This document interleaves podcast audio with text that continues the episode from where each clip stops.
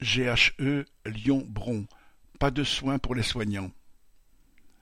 Au groupement hospitalier Est, GHE de Lyon-Bron, qui emploie six mille deux cents travailleurs et regroupe les pôles femmes, mères, enfants, cardiologie et neurologie, le service de médecine du travail fonctionne en temps ordinaire avec seulement trois médecins et des infirmières.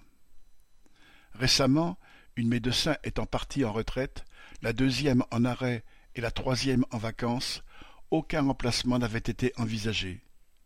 Les employés qui se sont rendus dans le service étaient reçus par une infirmière qui faisait ce qu'elle pouvait. Depuis des années, dans tous les hôpitaux publics lyonnais, les services de médecine du travail sont ainsi à l'abandon. Les visites médicales annuelles sont devenues bisannuelles, puis ont eu lieu tous les cinq ans, à condition de les demander.